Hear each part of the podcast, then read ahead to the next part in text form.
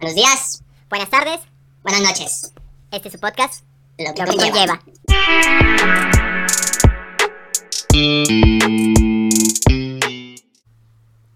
Hablamos del amor propio, del autodelicioso, de... ¿De qué más hablamos? Y de esto ya de las tres escapes de la muerte y... Fin.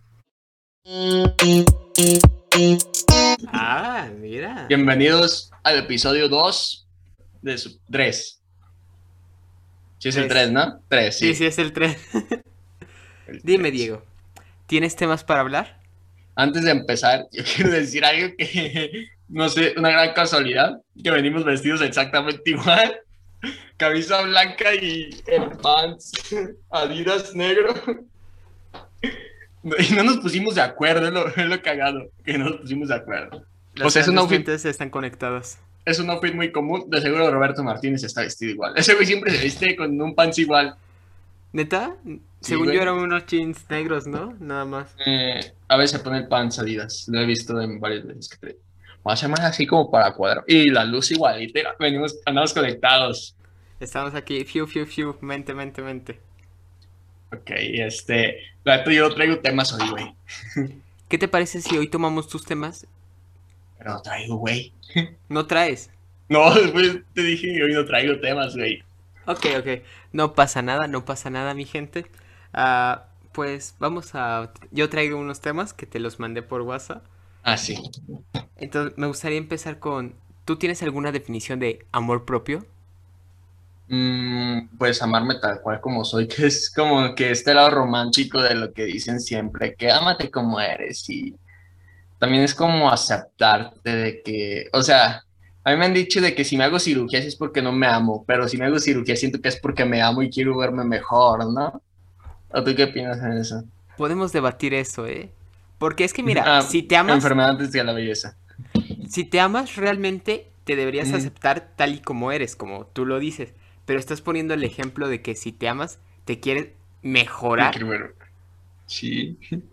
Mejorarme, o sea, es como si tienes un carro, un Tsuru y lo, y no mames, Y lo tuneas. bien- Ajá, mi Tsuru está bien culero, hay que tenerlo para que sea mejor. O sea, es como también con los tatuajes que dicen de que en el que si usas tatuajes es, es como si un Ferrari nunca lo has visto con calcamonías, pero al chile si un Ferrari le pone unas calcamonías Louis Vuitton, algo- o sea, si una marca de lujo saca unas calcamonías bien verga para carros, siento que un Ferrari se vería bien verga. Ah, pues mira, como Lamborghini, Lamborghini que tiene sus calcomanías oficiales, que cuestan, cuestan lo de un auto barato. No mames, ay, me quedé trabado. Ahí está, ya regresé. Está bien. Estoy calando los filtros. Este será mejor. Listo. Y con esto yo quiero dar la definición real de, de amor propio, Propio. Ujú. Que es estar consciente de tus capacidades, aceptarte tal y como eres y apreciarte. Lo que quiere decir es que te valores, que te quieras, que tengas un sentimiento encontrado, pero que no llegues al egocentrismo, no llegues a yo soy la verga, yo soy Sí. lo mejor de lo mejor. Y con Güey, esto, yo, yo tengo conflicto con eso porque como de repente, si yo acepto mis capacidades que tengo y dice, no, este es egocentrismo. Y yo siento que sí llego a ese punto de egocentrismo al aceptar mis cualidades. Y si acepto mis defectos, tengo baja autoestima. O sea, es como que, ¿cómo cumplas con la sociedad? yo también he pensado eso, porque muchas veces yo digo, yo pienso que estoy consciente de mis capacidades y hacer alusión, o sea, decir que yo tengo unas capacidades, siempre te van a ver mal. Sí. Pero, o sea, cuando sabes hacer algo, pues realmente lo sabes y no necesitas andar diciéndolo, claro, ¿no? Sí. Pero sí, sí es un problemón, porque no sé si también te pasa esto a ti, pero ¿has notado que la gente actualmente como que sí tiene una autoestima muy baja? O sea, se ofende de todo. Sí, güey, o sea, yo siento que es más como para llamar la atención porque no creo que en realidad te ofenda que, que alguien le digan, o sea, no creo que te ofenda que si eres un hombre blanco que digan algo de un hombre negro, o sea, no creo que eso te vaya a ofender, siento que es más como para llamar la atención. Realmente, mira, puede ser que sí te ofenda porque tengas familia de ese tipo, de, pues, de ese tipo. Pero no te, debería, de- no te debería de ofender a ti, le debería de ofender a la persona. Pues mira, yo te voy a decir una cosa. En mi escuela, en- yo tenía una compañera que tenía rasgos indígenas y yo vengo de un abuelo que es que es combinación. ¿Cómo se le llama? Mm, ¿Mestizo? mestizo, que es combinación. Y a mí sí me ofende que le hagan que le hagan sentir menos por su apariencia, que le hagan menos por su apariencia, porque digo, güey, yo también tengo en mi sangre eso. Sí. Y a mí sí me ofende, pero eh, tal vez son mis Sí. ideas locas. O sea, depende de lo que le digan, porque si el chiste tiene un fondo, o sea, se tiene que respetar la comedia. Si tiene un fondo el chiste, es entendible, pero si no es como que, güey, no te pases de verga, no le estoy diciendo indígena por decirle indígena. Si, tiene, si tu chiste tiene un fondo, anda, dile. Pero si no, pues no, vete a la verga. Por puñeta. supuesto, por supuesto, porque si no eres un puto idiota que está demostrando sus inseguridades. Sí, Y pues al final de cuentas, burlarte de una persona es reflejarte en ella y Sí. mostrar tus inseguridades en ella. sí, sí. Pero volviendo al tema que, que te decía. ¿tú crees que realmente, o sea, tú crees que realmente la sociedad está bien ahorita? Porque es cierto eso de que te dicen que con que expreses que eres bueno en algo, ya dicen, ay, ya viste al presumido, ya viste Sí. al... ¿Cómo crees que se soluciona eso? Como dice el guasón, hablemos de la sociedad. Este, no, pues güey, el chile yo sí siento que estamos en una sociedad bien loca y siento como que yo también soy parte de esa sociedad loca porque es como que decirle a alguien presumido es como que tienes envidia de, hay una cierta envidia o, de, o la verdad, la, la persona realmente está siendo presumida. Nada más una de dos, ¿no? O tienes envidia o la persona realmente está presumiendo. ¿Tienes alguna de tus teorías locas? ¿De esto? No, güey, esta es no. La neta, yo sí traigo una bien loca. A ver, Pero échala. tengo que justificar. O sea, yo la voy a justificar, no voy a sacar así de que alguien llegaron y cogieron con simios, así de la nada, digo. En el episodio perdido. En el episodio perdido, Pronto en el exclusivo. próximamente. Pero mira, yo tengo la teoría, y porque lo he notado en varios casos, el hecho de que las personas que usualmente se burlan son personas maltratadas en su casa o personas que tienen... Esto ya lo hemos visto como un cliché de película, como una cliché de serie, pero he notado que aparte de esto, son personas que tienen de más, tienen cosas de más. De tu privilegio. Desde tu privilegio. Pues es que mira, ¿has notado que hay niñitos que tienen todo Apple, que tienen ropa de marca y que andan vivoreando a la gente? Sí, güey. O sea, es como que yo no entiendo la necesidad de criticar a las personas, pero yo como que a veces caigo en esa misma, en eso mismo de, que no mames, ¿ya viste que regresó con su ex esta? O sea, el, el hecho de chismear, güey, a mí me caga el chisme, pero a la vez como que es un odio y amor, porque el odio es, el, es amor sin los datos suficientes, así que es como que igual el amor es odio sin los datos suficientes. Es que mira, puede ser, todavía puede ser que el chisme es una respuesta humana al buscar conocimiento, porque el ser humano es curioso, porque si no, no, no hubiera Sí. llegado a, no hubiéramos llegado a tener un fondo de luz azul o a vestirnos igual. Nada más Sí. por simple curiosidad de preguntar, oye, ¿qué traes de pantalón? Coincidencia. O sea, es curioso y se pueden dar muchas coincidencias. Pero, específicamente, Diego, esta pregunta es de lo que va a tratar todo este podcast. Específicamente, ¿crees que el amor propio ha rebasado los límites? O sea, ¿ha llegado un punto en el que ya no importa tanto la salud con que tú te sientas bien? Verga, güey. Hay gente que se ama tanto que hace el delicioso consigo mismo. Y le llaman autodelicioso y lo hacen siete veces a la semana. Pajero se les llama. que en el episodio pasado, Dodi explicó algo que puede pasar por hacer tanto el autodelicioso, güey, de que te puedes quedar pendejo. Permíteme. Permíteme explicarlo de una forma un poquito más estructurada.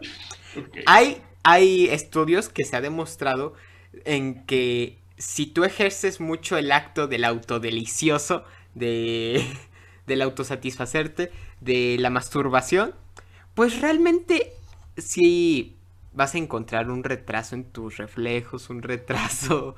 Se te puede volver una adicción y es algo muy sumamente peligroso. Yo le comentaba a Diego que se le aten las manos, no al pene ni a su órgano sexual, que se le aten las manos para evitar el tipo como un drogadicto que lo ahuyentas de toda la droga. Pero si no ahora han sí visto el continúa. episodio pasado, vean el final del episodio pasado para que. Porque si digo el chiste que hice ya no va a tener sentido. Claro, claro. ¿Esto qué querías llevar? Hay personas que se aman tanto que se hacen el autodelicioso. o sea, está raro porque, o sea, muchas veces las personas cuando hacen el delicioso ni siquiera se aman. No sé si a ti tus papás te dijeron de, bueno, en el primer episodio hablabas de esto, de que no sé si tus papás te dijeron cuando un papá y una mamá se aman mucho, viene una abejita, planta una semilla y, o sea, ahorita ya no es eso, güey. Ahorita los adolescentes tenemos sexo con quien sea. Tienen, tenemos. By the way. Anyway, ¿por qué me, me confundo con anyway by the way? Pues mira, sea el caso. ¿Tú crees que hace falta amor para tener relaciones? No. ¿No? ¿Cómo? ¿Los sentimientos dónde quedan, Diego? Hay un sentimiento. o sea, no es, no es exactamente amor, pero obviamente hay un sentimiento que. Güey, no mames, esto sí es un sentimiento. o sea, es un sentimiento que no tiene nombre, pero no sé por qué no salió en la película de intensamente este sentimiento de cachondez. Cachondez. A ver, explícanos, ¿qué es la cachondez, Diego? Diego se quedó sin palabras debido a que no puede explicar lo que es estar caliente. O sea, es que no tiene explicación, güey. Nomás de repente el pilín de repente así. ¡ping! Bueno, el que tengas una erección es una reacción de que tu Bueno, sangre se ha ido a sí. tu pene.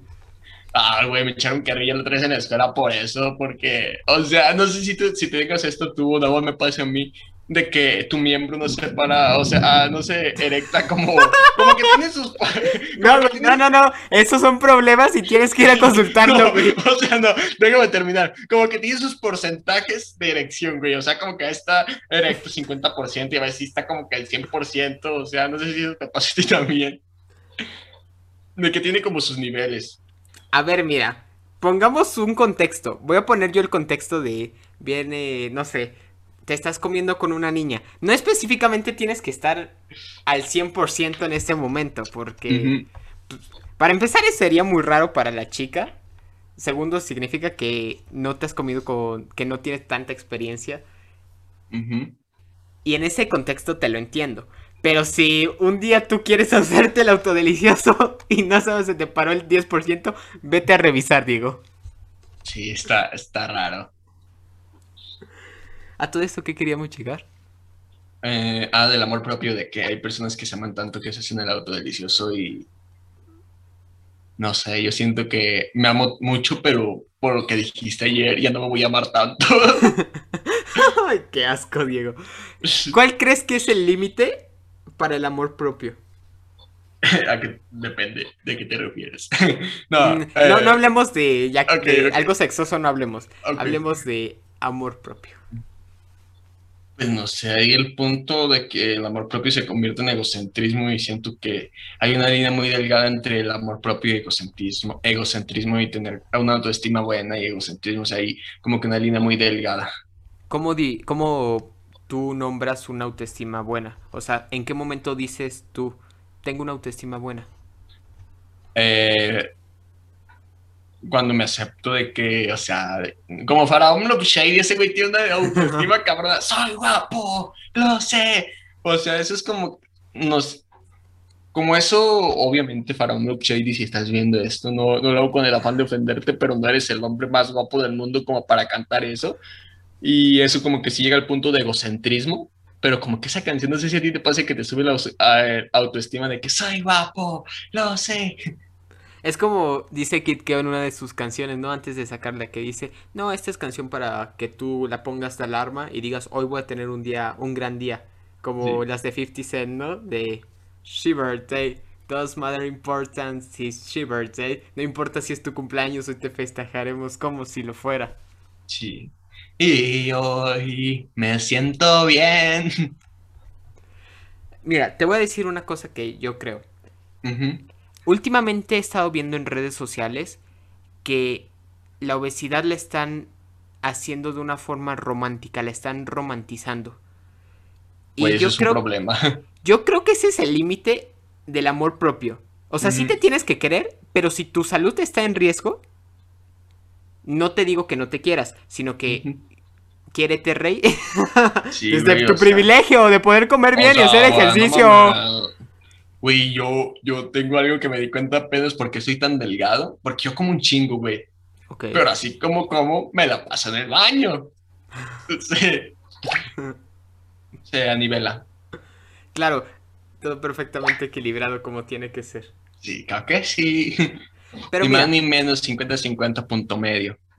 pero mira, algo que yo he notado es que últimamente han intentado romantizar la obesidad. Ujú. Y el problema de todo esto es que hay gente que realmente se lo cree. Yo en mi perspectiva de un niño, de un chico, yo considero que no hay que romantizar eso. Sí hay que tener amor propio, aun cuando tengas una enfermedad, tienes que tener amor propio y mucha confianza en ti como para salir adelante en cualquier enfermedad. Pero, ¿cómo, tú qué propones? ya así liberándome yo de toda la presión. ¿Tú qué propones para evitar romantizar la obesidad? Güey, pues la obesidad, pues estamos claros que es una enfermedad, pero es como tener vitiligo, que eh, también es una enfermedad, pero es como que no la puedes curar al 100% y ya te tienes que aceptar de que estás manchadito. Bueno, es que tal vez no sería No, el pues no hay de otra. Como Bueno. dijera Rick, ¿qué otra opción tienes? Es que mira, el sobrepeso lo puedes bajar, güey. O sea, tal vez entiendo, ¿no? El hecho de que si tienes sobrepeso, pues realmente te van a quedar algunas marcas de que tuviste sobrepeso, como puede ser pues, que tu piel no ya no sea tan reducida a tu tamaño, pues porque anteriormente estabas más grande. Y o sea, entiendo el contexto, pero quería explicarlo por si a alguien no se le había ocurrido. Sí. Lo del Y- vitiligo. Mira, realmente, ¿cuál es el mensaje que intento dar? ¿Cuál es el No mensaje que intentamos dar? Yo, yo, al menos desde mi punto de vista, es amarte conlleva tener que aceptarte, tiene, tienes que saber quién eres, tienes que saber cuáles son tu- tus límites de incapacidades, tienes que saber para qué eres bueno y para qué ser malo, aceptarlo y querer mejorar. Güey, ahorita que decías de eso, hay tres preguntas. eh, los voy a hacer y me dices si las puedes responder. Yo me tardé más o menos, cuando estaba anexado, eh, me tardé más o menos como dos- eh, casi todo el tiempo que estoy anexado en poder responderlas. Eh, la primera es ¿de dónde vienes?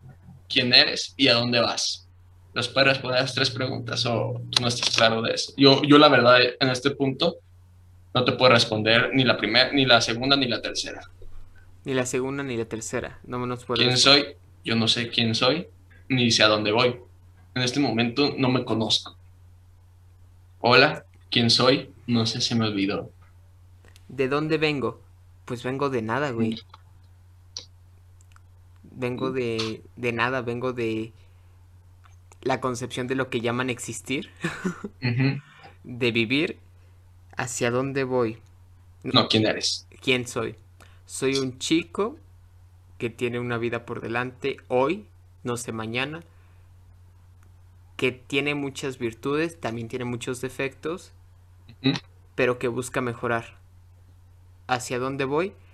Hacia... Lentamente voy hacia mi muerte, pero de una forma no tan dramática, voy hacia vivir la vida y, y alargar mi muerte de una forma romántica. Güey, de esto, yo no había pensado esto de que voy a la muerte, porque siento que el humano, este, hay tres, este, excusas de que el humano usa para no estar pensando todo el tiempo en de que, verga, me voy a morir, güey, que es, este, el arte, eh, la semillita de dejar un hijo y la religión. ¿Tú cuál de esas tres usas para no estar pensando todo el tiempo en tu muerte? Uy, te voy a decir una cosa.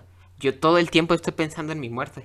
Es más, al cumpleaños, también, hoy, hoy es el cumpleaños 23 de junio, es el cumpleaños de mi tía, de mi tía Alicia. Y mira, yo no soy tan fan de celebrarle a alguien que no se ha muerto. o sea, porque ese es el cumpleaños, el festejo de que este año todavía no has muerto y has cumplido un año más de vida según Sí. tu, tu nacimiento. No soy tan fan de eso por el hecho de que yo siento que si mereces celebrar la vida, deberías hacerlo a diario. Me gusta la idea de pensar que yo puedo vivir una vida en 24 horas. No sé quién lo dijo, no me acuerdo, que dice, yo vivo mi día como si fueran, yo vivo una vida en 24 horas. Desde que me levanto es como nacer y cuando me voy a dormir puede ser una posible muerte.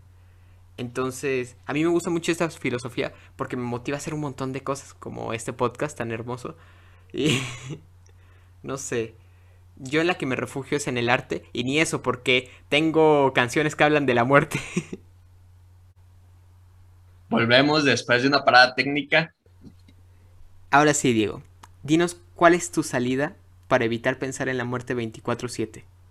Pues, güey, yo te soy bien sincero, yo la religión como que, como que al chile no, me, ahorita sí estoy dudando mucho de la religión, no creo una detalle en una religión, y la otra es este, los hijos, güey, y al chile sí quiero tener hijos, es como mi salida, güey, porque mi más grande sueño es tener hijos, güey, es como que el top, mi sueño, tener hijos. Pero ¿por qué tener hijos es...? Mira, yo tengo la teoría de que también está en medios. Yo sé que tú no puedes- quieres tener hijos. que la puedes encontrar de que tener hijos es un acto egoísta. Déjame explico, güey. También la, la caridad es un, un acto de egoísmo. Todo es de egoísmo, güey. Sí, pero hay un egoísmo en que beneficia a la humanidad y hay otro egoísmo que... Es que mira, traer a un hijo al... De por sí a nosotros nos tocó un planeta en el cual ya se está yendo a la porquería. Hace un día se acaba de extinguir el pingüino lomo azul de no sé dónde. Y güey, o sea, ¿qué, ¿qué planeta le va a tocar a tus hijos realmente? ¿Te has puesto a pensar eso? Pero a que existan, de que existan a que no existan, güey. O sea, conocer a mis hijos, conocer esa semillita que voy a dejar, de que alguien Es que tú pueda no vas a dejar nada. No, ¿cuál legado, güey? Ni, mo- ni que siguiera con este podcast. O sea, Ah, ¿te imaginas, güey? De que en 30 años el podcast lo que conlleva ya ni existe y que nuestros hijos digan, a ver, güey, ¿te acuerdas de que nuestros papás tenían un podcast cuando tenían nuestra edad? Vamos a seguirle, güey. estaría cool eso. Nada más por eso te entendería, güey, que tu semilla siga aquí en la Tierra. Pero si no, si no van a ser los próximos inventores del cáncer. O sea, Güey, no puede yo, ser. el cáncer, güey, te voy a decir algo. Yo siento que hay una cura, pero, ¿sabes? Si sale esa cura, ¿cuánto dinero se va a perder en quimioterapias de que las quimioterapias ya no se van a usar, güey?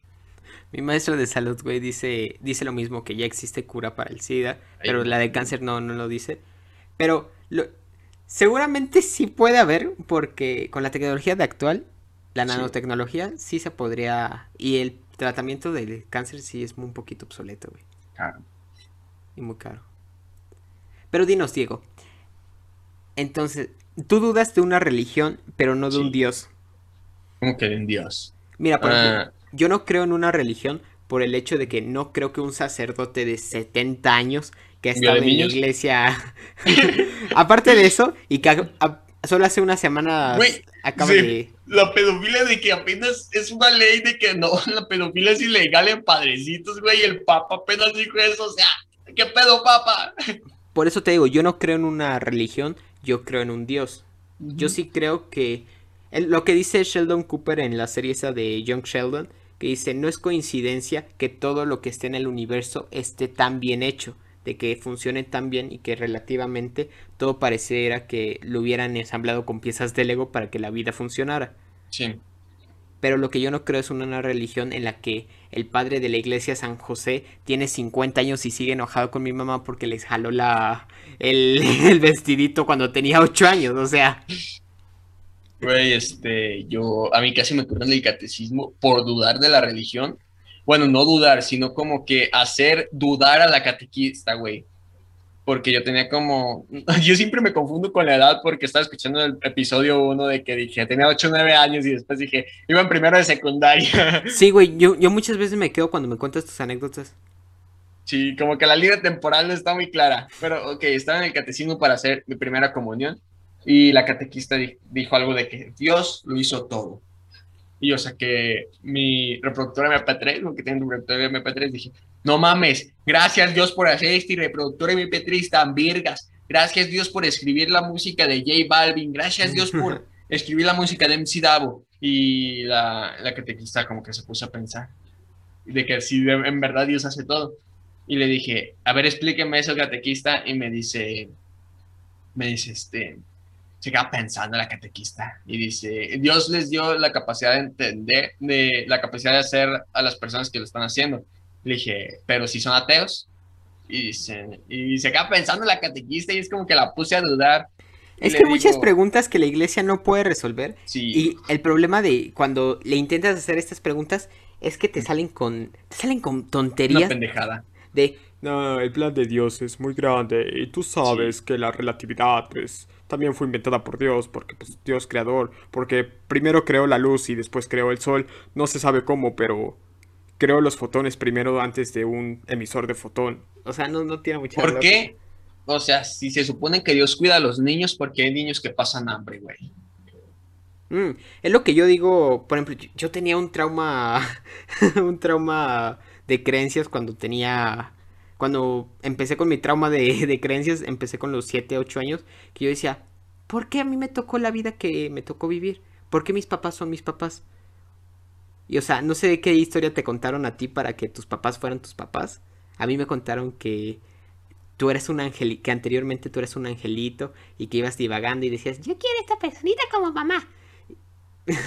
Güey, yo tengo una teoría bien cabrona, güey. No otra vez. A ver, sácala. Una teoría corta para terminar el episodio.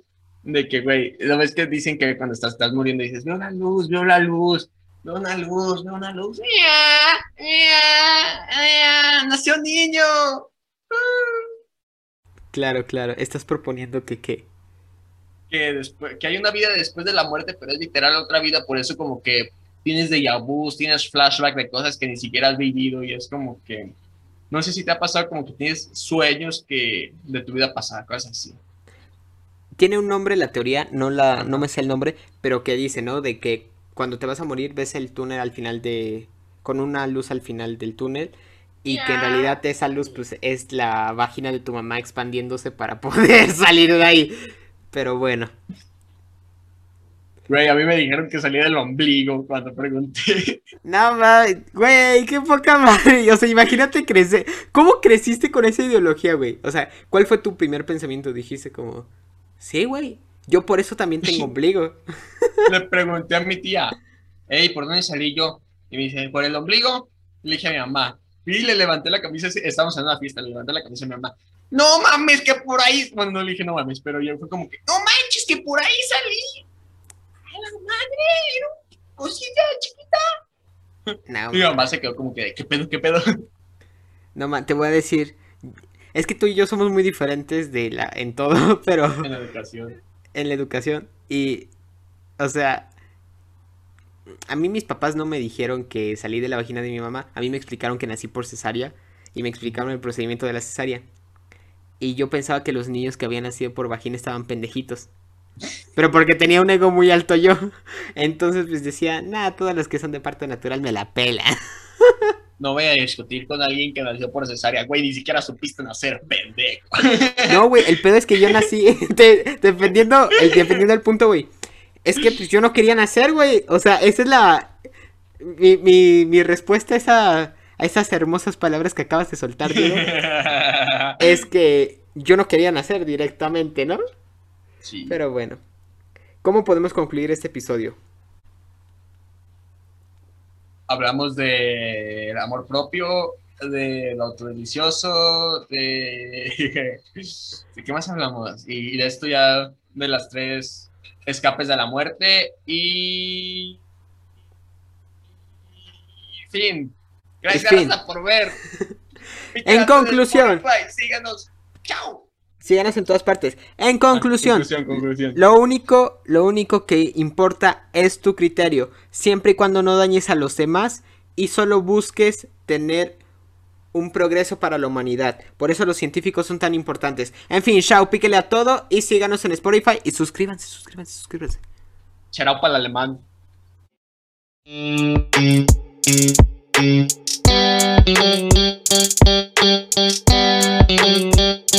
you. you.